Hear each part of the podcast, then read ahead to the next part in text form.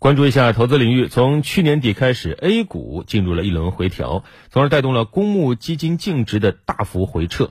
那此前的，A 股也曾经出现过类似的回调行情，基金投资人焦虑的往往是收益，那这一次投资人焦虑的是本金。我们通过上海台记者的报道来了解一下。那么众所周知呢，最近一段时间行情都不太好，掐指算来呢，沪深两市已经跌了超过两个月了。那么实际上，在这两个月里呢，每一个人对权益类资产的想法呢，多少都会有些变化。从上午开始呢，我已经在这里暗中观察了好几个小时。这两三个柜台呢，接待了将近五十名客户。这其中呢，的确是有人咨询基金，但是没有一个人买。呃，目前暂时不会，因为亏了太厉害。最厉害的，我本来应该受益的。是将近有一万七，现在看了只有六千。现在也不太会轻易去做推荐，但是这种现象已经没有了，不会有一个客户说自己坐下来，哎，我要买基金，没有这种情况。基金焦虑呢，就直接导致了新发基金比较困难。有统计显示，今年一月份成立的新基金总数只有八十只，与去年同期相比直接腰斩。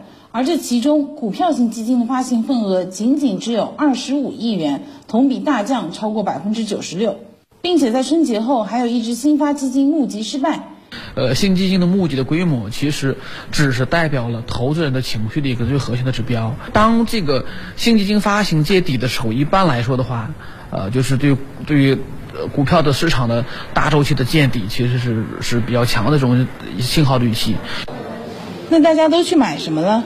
主要是以存款和储蓄型保险为主。阿拉今朝是买的呃三年期的储蓄存款。大额你现在有没有了是吧？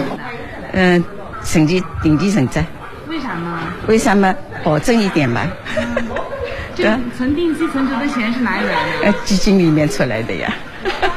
在二一年的时候，它这个利润啊少了一点，但基本上没有伤及到本金那一块。但今年来说，已经杀到自己的本金，大部分的涉及到权益资产的理财产品也是受到了影响的。现在是最明显，很多的风险资产都往保本的资产去了。业内人士分析说，从宏观经济角度来看，有关部门一再强调经济稳增长，无论是货币政策还是财政政策，都会向市场释放利好。二零二二年的宏观经济大概率会是前低后高，触底反弹。另外，从股市的表现来看，开年的大跌在很大程度上呢也挤掉了估值水分。A 股目前依旧是世界范围内的优质资产，加上居民资产从储蓄向权益类资产的移动趋势，所以 A 股中长期的表现。现是乐观的，但是我们要提醒大家啊，必须要认清楚，任何投资产品都可能亏损的现实，千万不要盲目去追求高收益，要给自己的财富做好资产配置，做好资金规划。